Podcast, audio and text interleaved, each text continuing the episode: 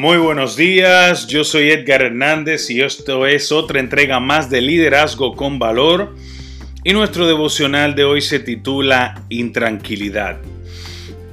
Aquella misma noche, dice Esther 6, 1, aquella misma noche el rey no podía dormir, por lo que mandó que le trajeran un libro que estaba escrito todos los sucesos importantes de la nación para que se lo leyera. Amigo, amiga, toda persona en ocasiones experimenta un espíritu de intranquilidad. Todos hemos vivido por situaciones que nos quitan la paz y nos hacen estar intranquilos.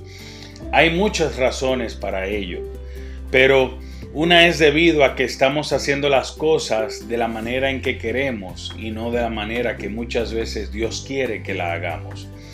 Si vemos el ejemplo de Esther 6.1, veremos cómo se refleja esto en la palabra de Dios en el rey Asuero, cuando se había dejado engañar por un grupo élite que le rodeaba para que firmara un acuerdo que no era correcto.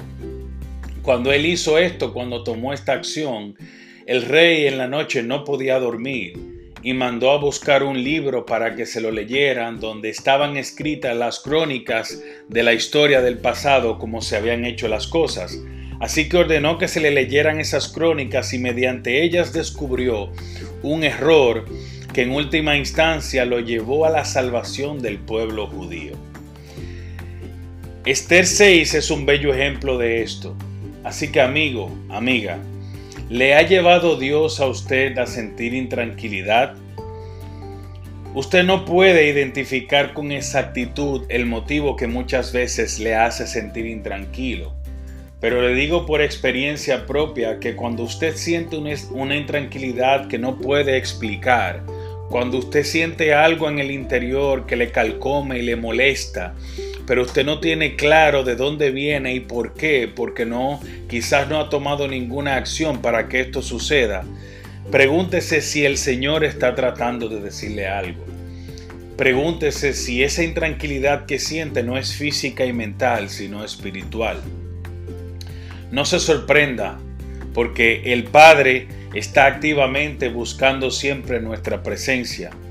Cuando esta situación se presenta, lo mejor que podemos hacer es preguntarnos a nosotros mismos si esto viene de Dios y si así lo sentimos, decirle al Señor en oración cuál es la necesidad que tiene de nosotros, qué quiere de nosotros que nos exprese y nos diga más claramente para poder entender y poder adquirir esa tranquilidad nueva vez tomando acción hacia eso que Él quiere. Esto fue todo por hoy, que tengan un lindo día, que Dios les bendiga y será hasta la próxima. Bye bye.